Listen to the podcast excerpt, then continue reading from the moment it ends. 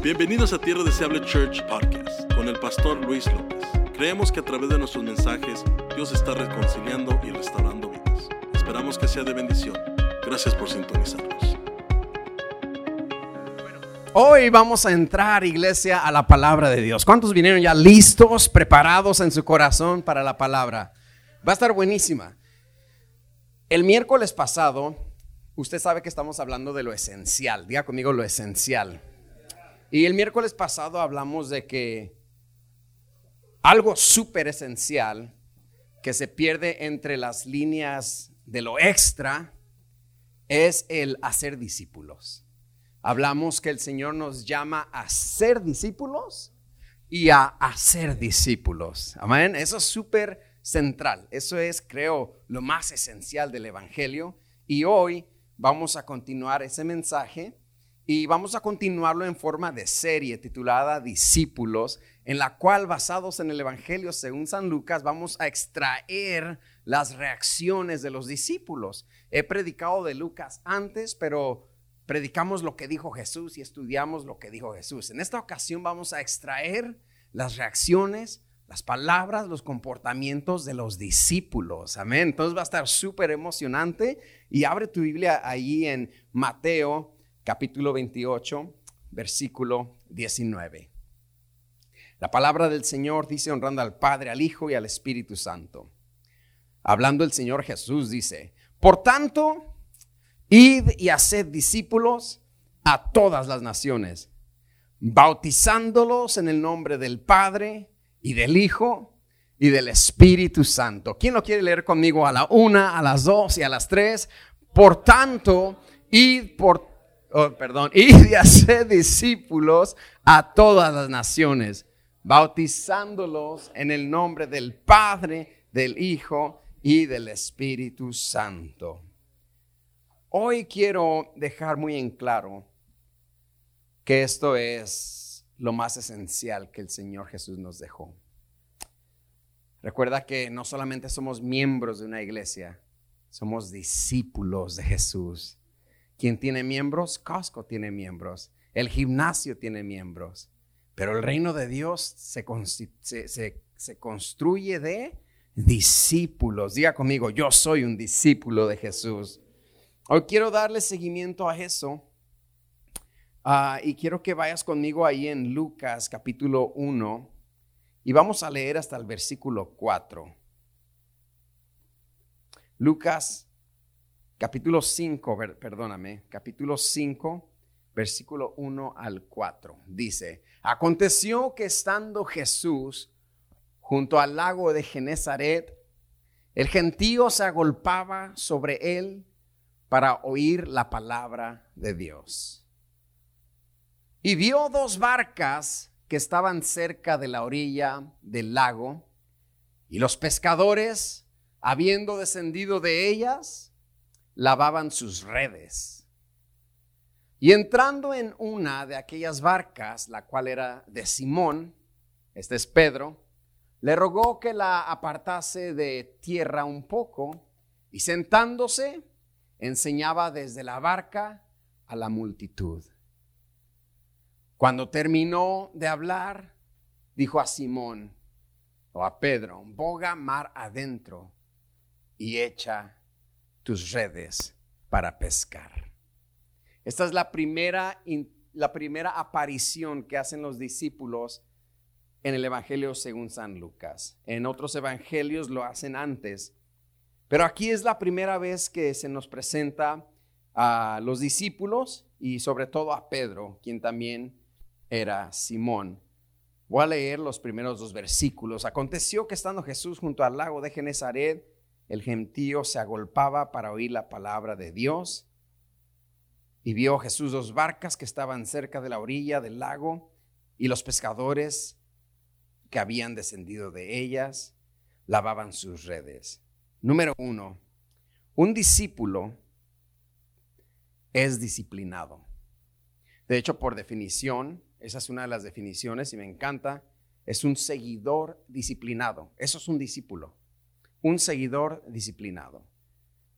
Y hoy mi punto número uno es precisamente eso. Es un discípulo, es una persona disciplinada. ¿Por qué digo esto? Porque después de una larga noche de trabajo,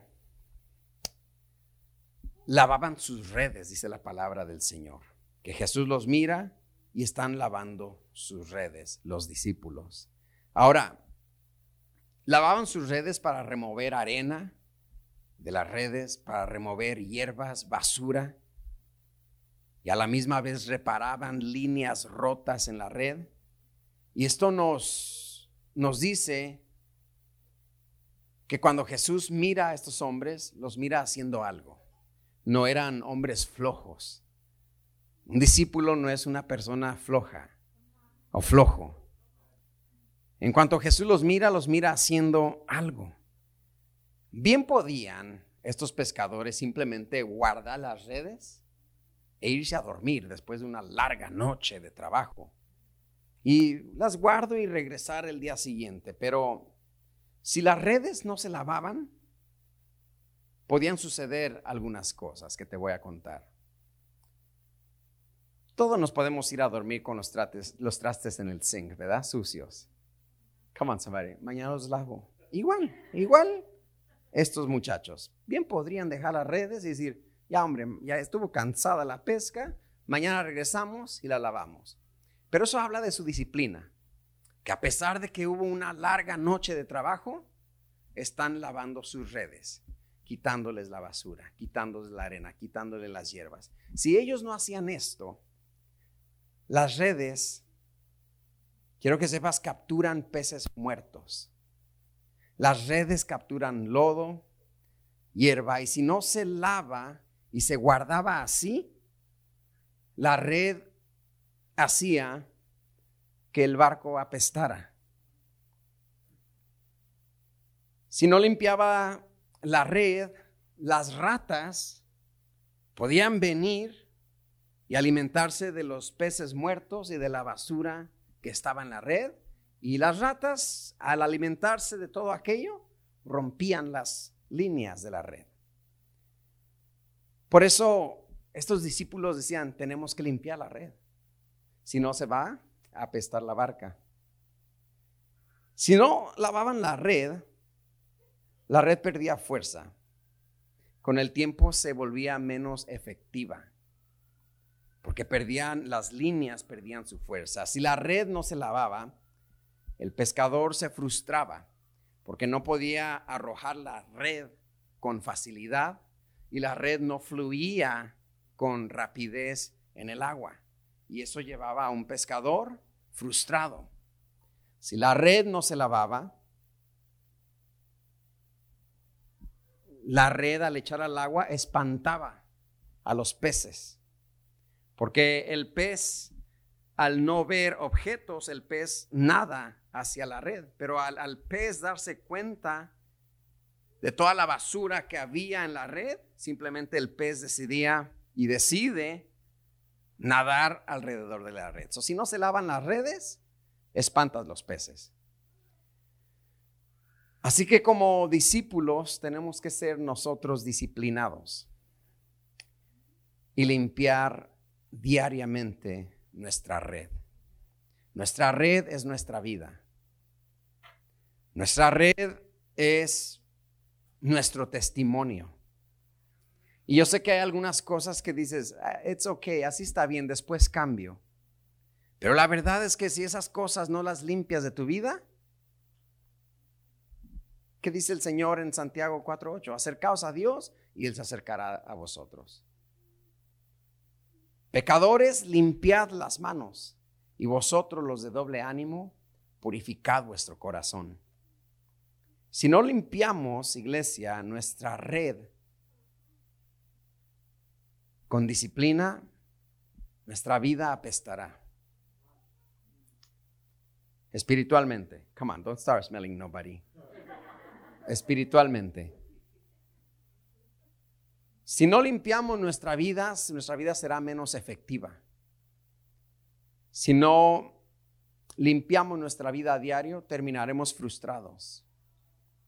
Y si no limpiamos nuestra vida a diario, espantaremos los peces. Espantaremos futuras personas que quieran conocer al Señor Pero como el discípulo, que somos tú y yo, llamados a ser discípulos, mira que nuestra red está sucia y huele mal. Mira que nuestra red está sucia y no tiene efectividad. How effective are you at evangelizing? Maybe your net is dirty. ¿Qué tan efectivos somos en evangelizar? Quizás nuestra red está sucia, huele mal, no está efectiva. Quizás estás frustrado. Y quizás, como te digo, estás espantando peces. Que el Señor no nos halle como discípulos espantando peces. Scaring people away from church. Scaring people away from the gospel. Espantando gente lejos del evangelio. Espantando gente lejos de la iglesia. andar como tú mejor no, estamos espantando peces en vez de traer peces. Come on, somebody. Espantando peces porque a la, iglesia venimos, hermanos, a alabar a Dios y escuchar su palabra. Llega la tremenda, el tremendo le gustó y ya la molesta, no, no la deja en paz, espantó un pez. Come on, somebody, talk to me. Somos llamados a ser discípulos y me impacta que Jesús encuentra a estos discípulos que estaban haciendo limpiando sus redes. El discípulo de Jesús es disciplinado y limpia sus redes diariamente. Y también sus redes sociales. Esa, es de pilón. Sí, tenemos que ser disciplinados. Un discípulo es que disciplinado. ¿Sí o no es cierto que podrían regresar mañana y ya mañana las limpio? Pero cansados y todo, empiezan a limpiarlas ahí mismo. Porque tenían una disciplina, una disciplina de trabajo, una ética de trabajo. El discípulo del Señor tiene ética en su vida, tiene disciplina en su vida. La disciplina de levantarse, la disciplina de acostarse, la disciplina de hacer ejercicio, la disciplina de, comer o, cualquier disciplina que tú tengas, quiero que sepas que son they're traits of a disciple. Son cualidades de un discípulo.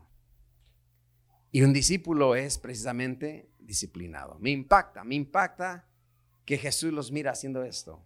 Me impacta que si no lo hacen y lo dejan para mañana, pueden suceder cosas que no son convenientes para la pesca si lo dejamos para mañana, si el cambio que tengo que hacer lo dejo para mañana, si, si la, el ajuste que tengo que hacer lo dejo para mañana, puede ser que mañana sea muy tarde. Y puede ser que mañana mis redes apesten. Y puede ser que mañana amanezca frustrado. Come on, somebody. Alguien tiene que hacer un movimiento hoy. Alguien tiene que lavar su red hoy. Porque un discípulo del Señor es una persona disciplinada. ¿Alguien me sigue, sí o no? Número dos, un discípulo pone su vida a la disposición de Jesús. Un discípulo pone su vida a la disposición de Jesús. Lucas 5.3 dice, y entrando Jesús en una de aquellas barcas, la cual era de Pedro, le rogó que la apartase de tierra un poco y sentándose enseñaba desde la barca a la multitud. Pedro permite que Jesús utilice su barca. La barca de Pedro era su ingreso. La barca de Pedro era su negocio. La barca de Pedro eran sus finanzas. La barca de Pedro era su, ganancia, era su profesión. Y, y Pedro permite que Jesús utilice su barca.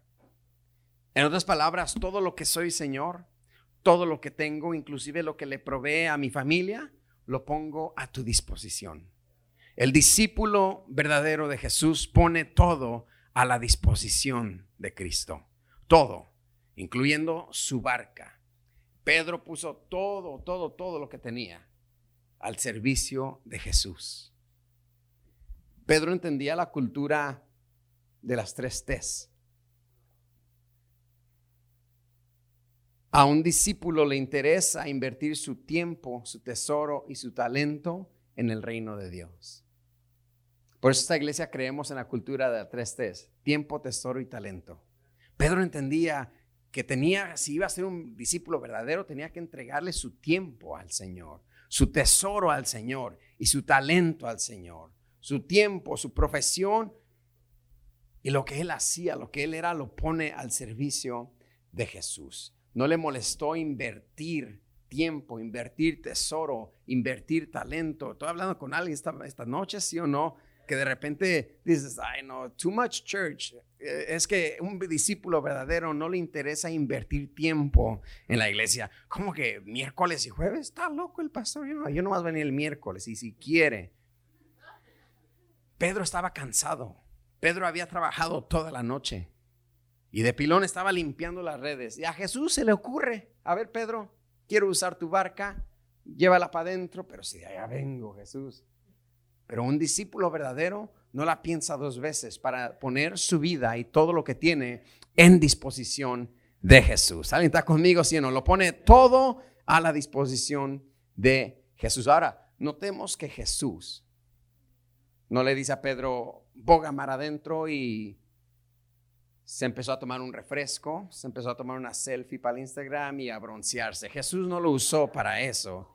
Jesús utilizó la vida de Pedro Jesús utilizó la barca de Pedro, Jesús utilizó las finanzas de Pedro, el ingreso de Pedro para predicar la palabra de Dios. Un discípulo de Jesús entiende que se trata del reino. Come on, somebody. It's about the kingdom. La ofrenda que traigo es para el reino. El tiempo que invierto es para el reino. El tesoro y el talento que invierto es para el reino de Dios. No es para el pastor Luis, no es para Tierra Deseable Church, es para el reino de Dios. ¿Está conmigo, sí o no? Y el discípulo entiende eso.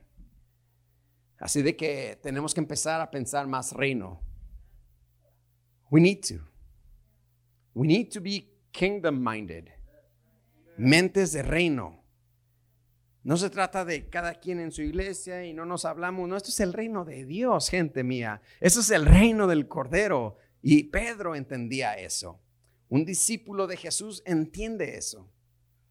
Así que número uno, un discípulo, de, un discípulo del Señor es disciplinado y un discípulo del Señor pone su vida a la disposición de Jesús. ¿Cuántos quieren acá poner su vida a la disposición de Jesús? Pero en verdad, en verdad, yo no dije cuántos quieren acá venir a un culto más. Yo dije cuántos acá quieren poner su vida en disposición de Jesús. Porque eso es lo que hace un discípulo.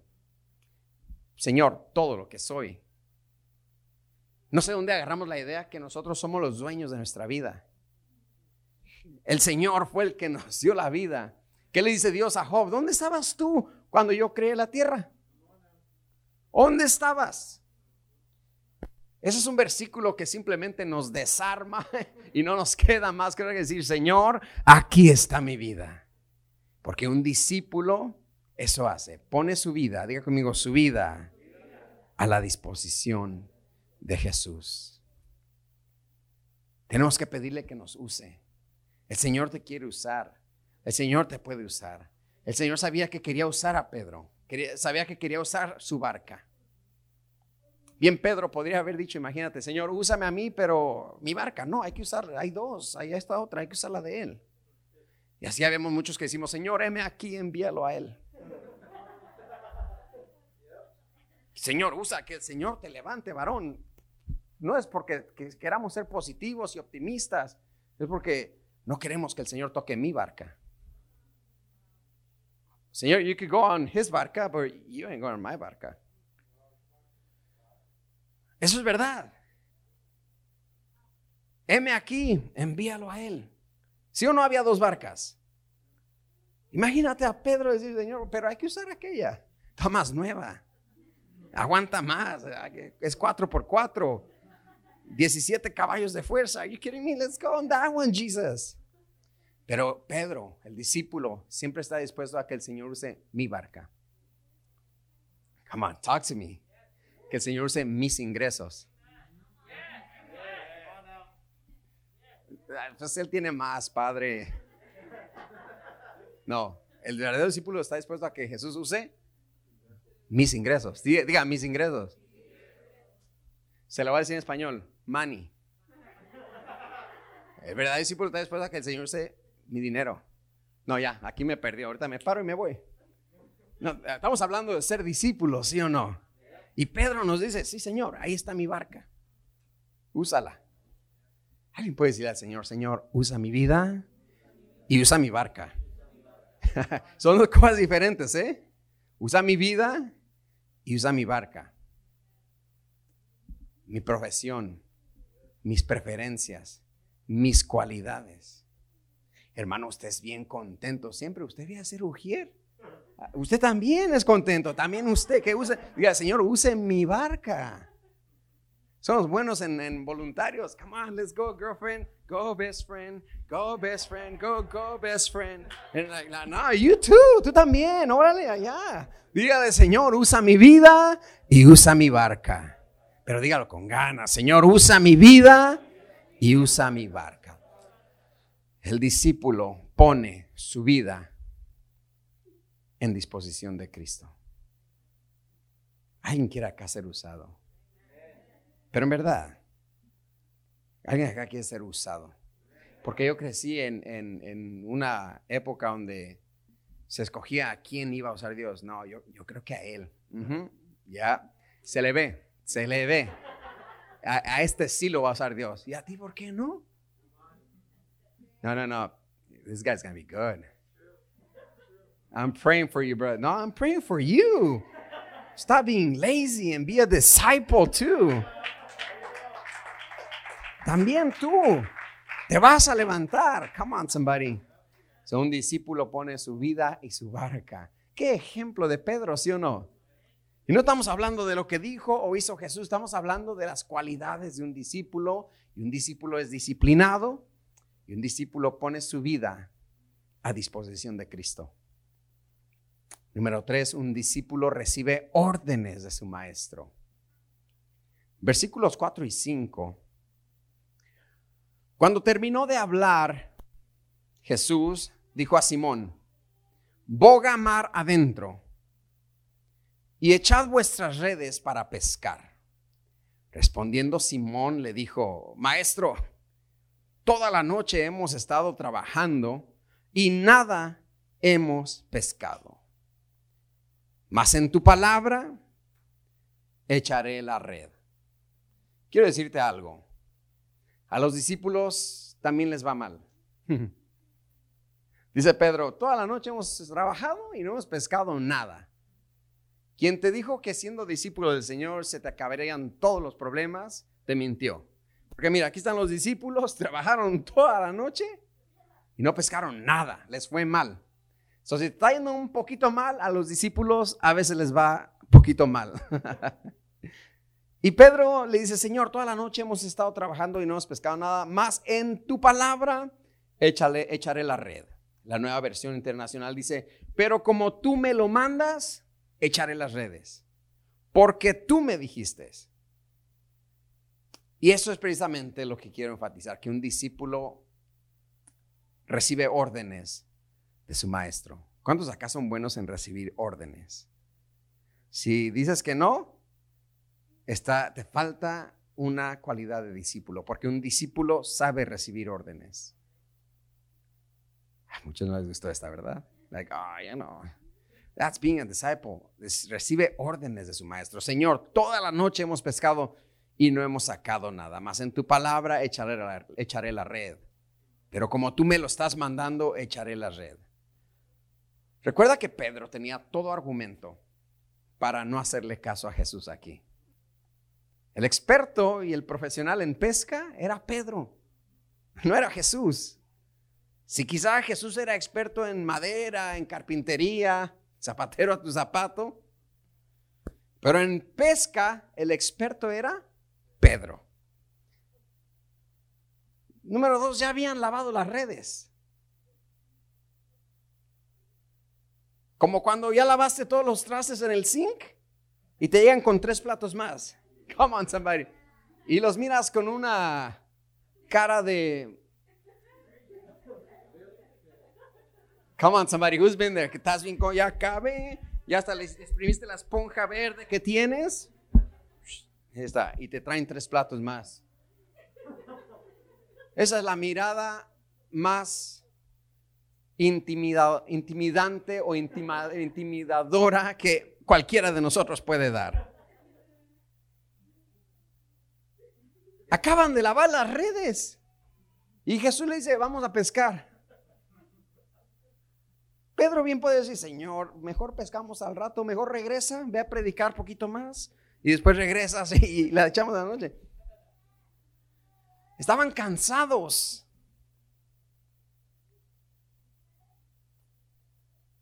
Y había que ir a pescar otra vez en aguas donde no había nada.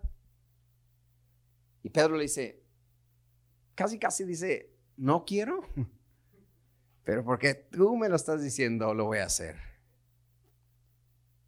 Y esa, eso resalta la, nuestra humanidad, que a veces de verdad no quiero, pero como amo al Señor y confío en Él y lo alabo y soy su discípulo, lo voy a hacer. seamos honestos, vamos a ser honestos. A veces no quieres venir al culto. Ay, todos querían venir al culto. A veces no quieres. Yo a veces no quiero. Y le digo a mi esposa, hoy no voy a ir. Y tú eres el pastor. Y dice. Vamos pues. A ver qué pasa. No quiero, diga conmigo, no quiero. Pero como amo a mi maestro, como amo al Señor, ahí voy a estar. Come on, somebody. Es ahí donde gana tu espíritu y no la carne. Aquí Pedro está ganando el espíritu y no la carne. La carne no quería. La carne quería ir a dormirse y roncar toda la noche o todo el día. Porque cuando estás cansado, cansado es cuando roncas, ¿verdad? Parece oso. En el retiro de, en el retiro de varones los he oído a todos. Oh, ay, Padre, líbrame. Me siento Daniel en el pozo de los leones. Ah, parecen trailers, tractores. Porque es cuando estás bien cansado. ¿A cuándo les ha pasado que estás bien cansado y, te tiras y, y estás despierta a media vecindad? Eso quería hacer Pedro. Dice, ay, me imagino roncando, me imagino dormido.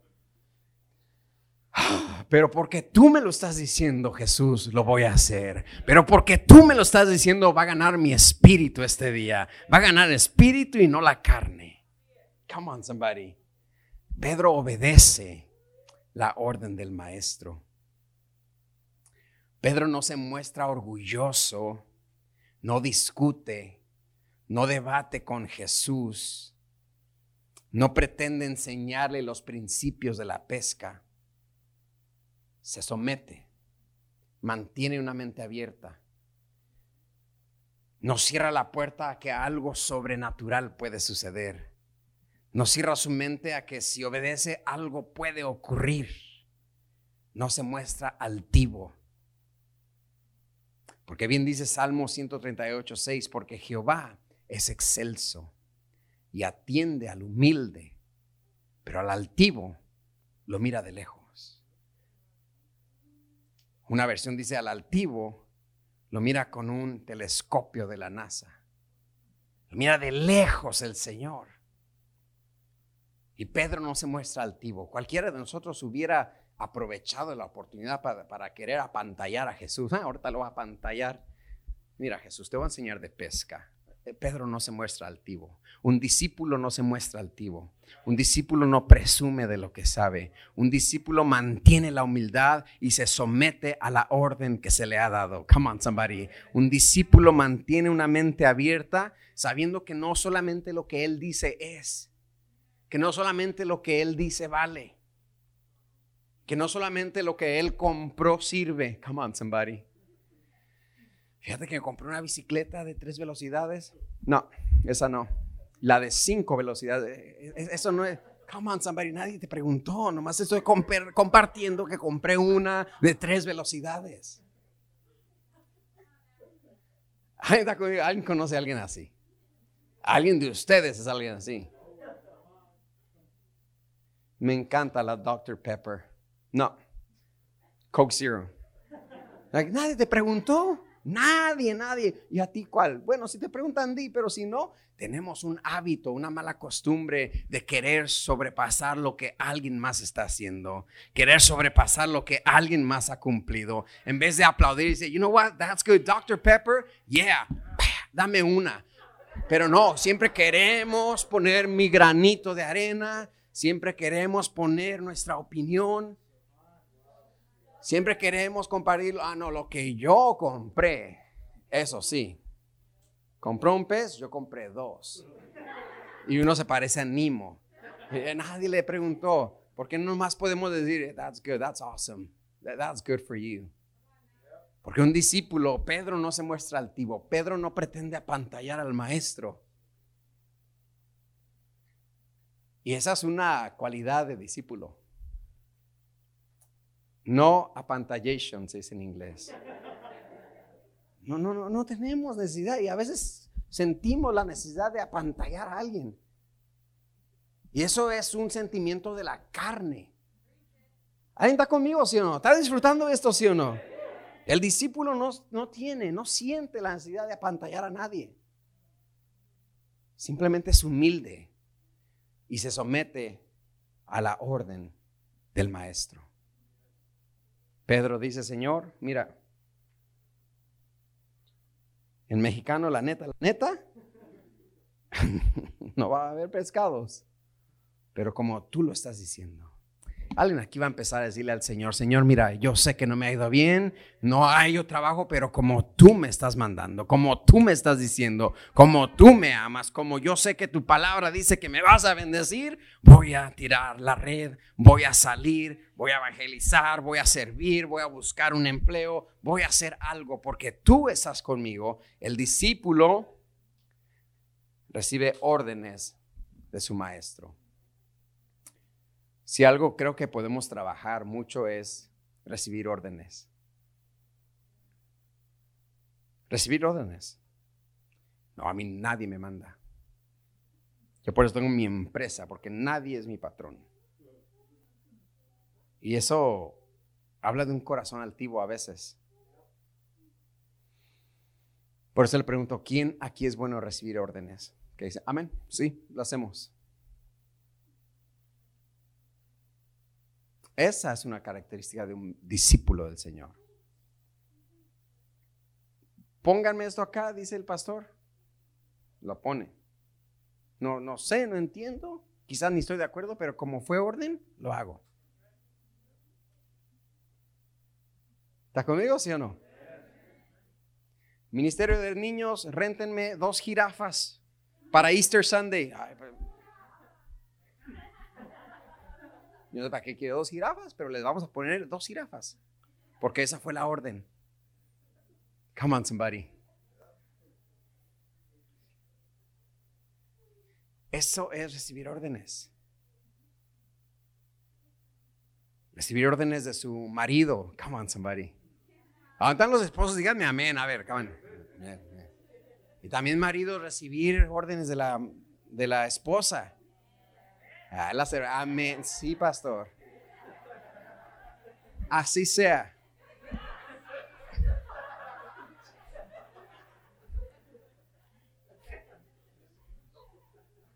Hay que ser más dóciles, hay que ser más humildes, porque el Señor atiende al humilde, pero mira de lejos al altivo. Pedro no se le pone altivo a Jesús, Pedro obedece la orden. Diga que está a su lado, obedece.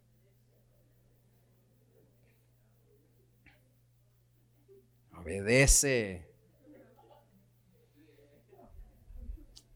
Número cuatro. Número cuatro. El discípulo busca primero el reino de Dios. El discípulo busca primero el reino de Dios. Versículo 4, 5, 4, Lucas 5, 4 dice, cuando terminó de hablar, dijo a Simón, boga mar adentro y echad vuestras redes para pescar. ¿Cuándo?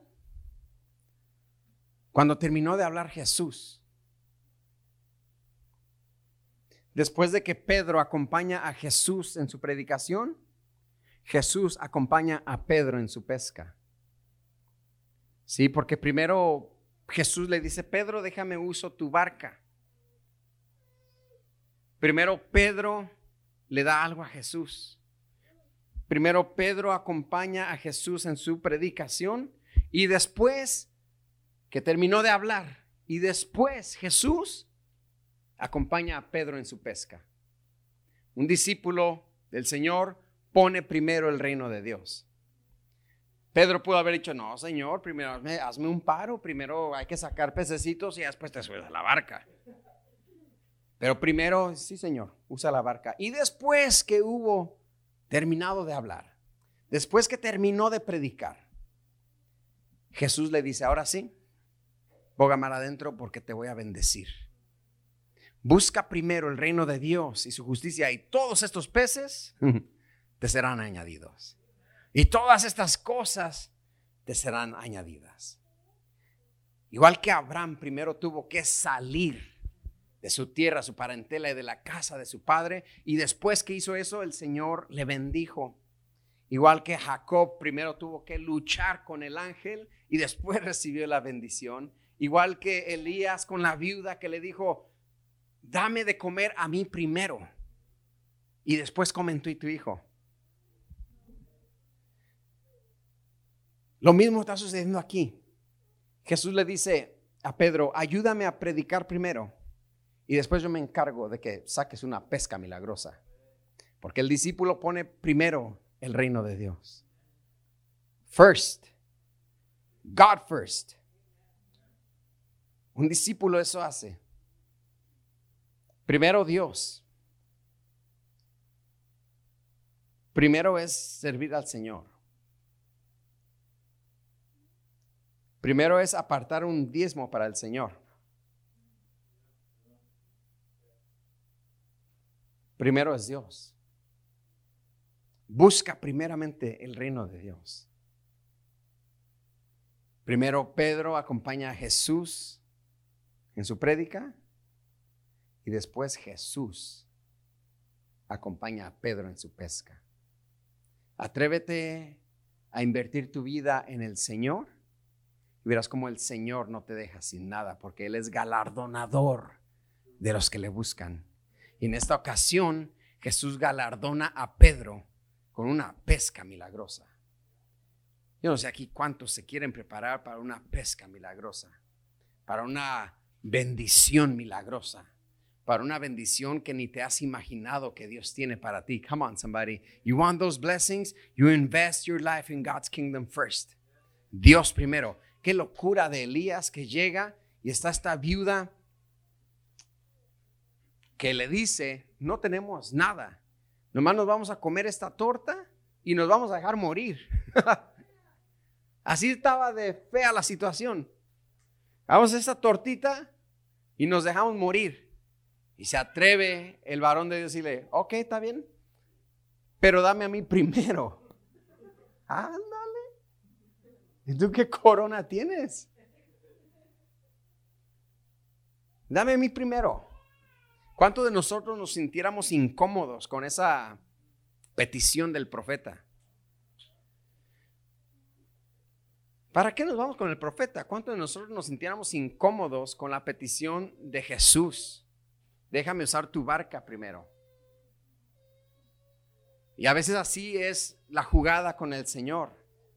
Primero Él y después yo. Muchos queremos primero yo. Primero dame. Primero bendíceme. Primero están los peces. Primero, ¿dónde está la bendición? Primero bendíceme. Y ya después te sirvo. Hermano, ¿cuándo va a servir a Dios usted? Pues después. Ya que mis hijos salgan del kinder. Salgan del kinder. Ya salieron. Que salgan de quinto. Ya salieron de quinto. Que se gradúen del, del high school. Ya se graduaron. ¿Cuándo va a servir? Que se gradúe del college. Ya se graduó. Ahora sí va a servir, hermano. Es que estoy cuidando mis nietos. Y sigue la misma cantaleta. Nunca va a servir a Dios. Busca primero el reino de Dios y su justicia y todas las demás cosas te serán añadidas. ¿Cuántos discípulos hay acá? Dígame amén. Ya no quiere decir, ¿verdad? Porque ahorita lo voy a decir. ¿Cuántos discípulos hay aquí del Señor? El que dice que no, no entiende el concepto de que Jesús, ese fue su mandato. Vayan y hagan discípulos. Soy un discípulo del Señor, por lo tanto, tengo que buscar primero el reino de Dios. déjelo que caiga aquí, let it sink in, porque lo decimos muy fácil. Sí, busca primero, y lo decimos coreadito. Pero si nos detenemos un poquito a entender lo que es. Primero el reino de Dios. Y hay quienes aquí hoy pusieron primero el reino de Dios y te felicito. Entonces creo que alguien te invitó a... Hoy juega México, ¿no? Ah, dale, ¿cómo van? No, no sé. Alguien te invitó a ver el partido, pero dice, ¿sabes qué? God first. México jugará en otras fechas, pero hoy, hoy, hoy tengo culto en la iglesia. Hoy voy a recibir, hoy voy a escuchar la palabra de Dios. Un discípulo pone primero el reino de Dios. Un discípulo recibe órdenes de su maestro.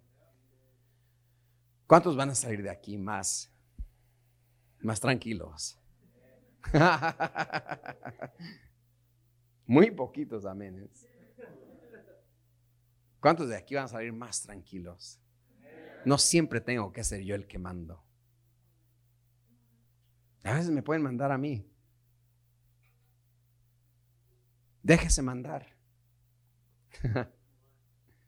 sea humilde, como Pedro, el discípulo.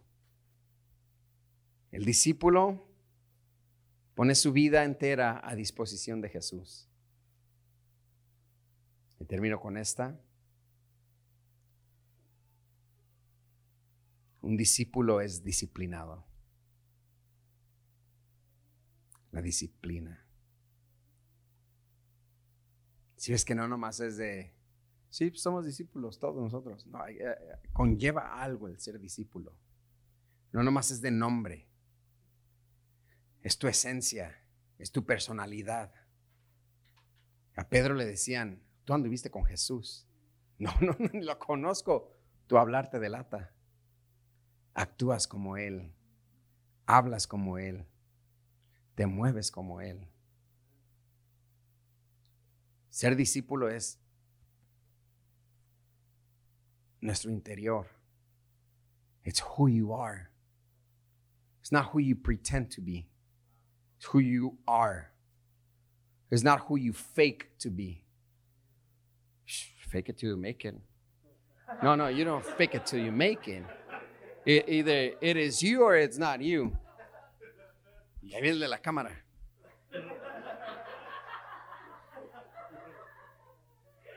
Come on, somebody.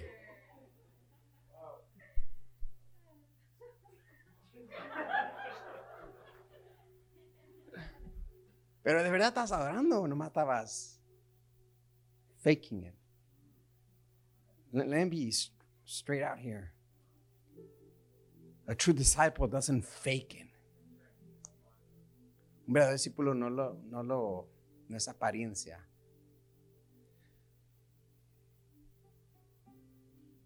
No lo finge.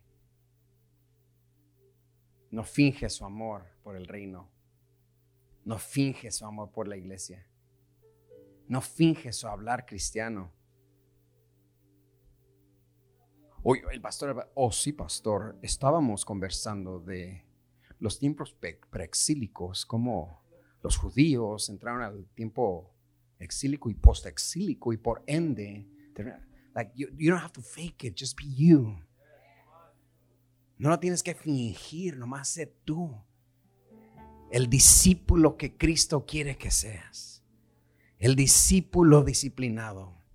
El discípulo que lava sus redes.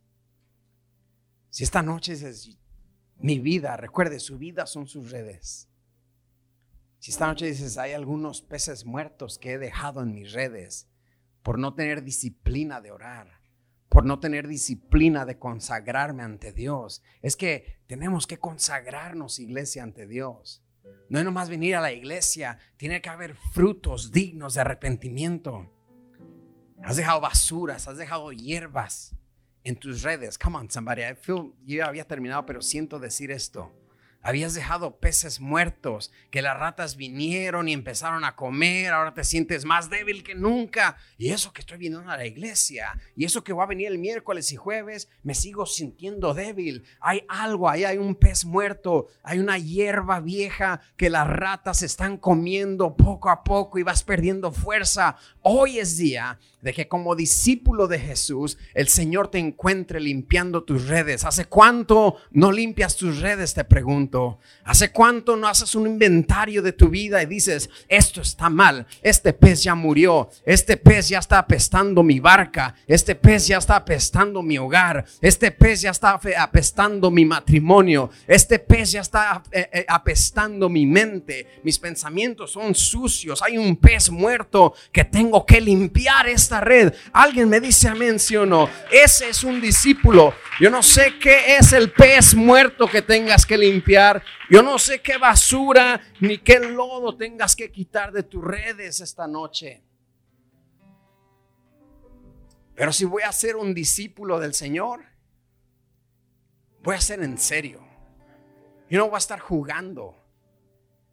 Es que jugar, podemos jugar Nintendo y PlayStation y Xbox y hasta un deporte, pero con las cosas del reino no se juegan. Yo no juego a ser discípulo. I don't play to be the little disciple. I am a disciple. Soy discípulo, no juego a ser discípulo. Soy discípulo consagrado de limpio corazón, de puro corazón, que guardo mi corazón, que tengo manos limpias. ¿Quién subirá al monte de Jehová? El limpio de manos, el puro de corazón. El discípulo verdadero. Come on, ¿dónde están los discípulos acá? You know what? Yo soy discípulo. Y ya no voy a fingir. Just close your eyes, close your eyes. ¿Ahí dónde estás? Aquí está el Espíritu Santo. ¿Ahí dónde estás? Ahí sentado, sentado, sentado. Cierra tus ojos.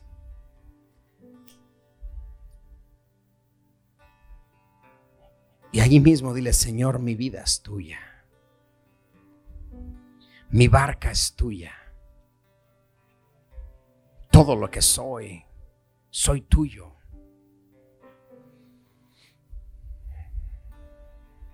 Hoy limpio mis redes. Hoy es algo nuevo, sucede hoy.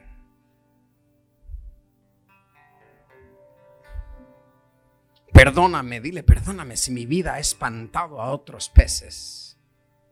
Sin querer, perdóname, Señor. Pero hoy es algo nuevo. Hoy es un día nuevo. Tomaré más en serio mi discipulado. Tomaré más en serio. Seré más disciplinado. Seré más disciplinada. Come on, church. Come on, church. Habla con tu Señor. Este es el tiempo perfecto para para decirle, Señor, aquí está mi barca. Usa mi vida y usa mi barca. Usa mis ingresos. Bautízame el corazón. Quiero ser humilde. Quita de mí toda altivez. Ahí donde estás, ahí como estás sentado y como estás sentada. Dice la Biblia que cuando llegó el día de Pentecostés estaban todos unánimes juntos y ahí donde estaban sentados se derramó el Espíritu Santo. Ahí está el Espíritu Santo reavivándote. Te está reavivando. Vosotros corríais bien. ¿Quién los estorbó? Corrían bien, ibas bien. ¿Quién te estorbó? ¿Será que no limpiaste tus redes? Pero hoy el Señor te renueva el mandato y te dice, id y haced discípulos. Hoy el Señor te renueva su llamado a que seas un discípulo y que inspires a otros a ser discípulos. que hagas discípulos. En el nombre de Jesús. En el nombre de Jesús. En el nombre de Jesús. Pongámonos de pie. Gracias por acompañarnos hoy. Oramos que haya sido motivado y edificado. Para más información, visita nuestra página web tdcchurch.org. Que Dios te bendiga.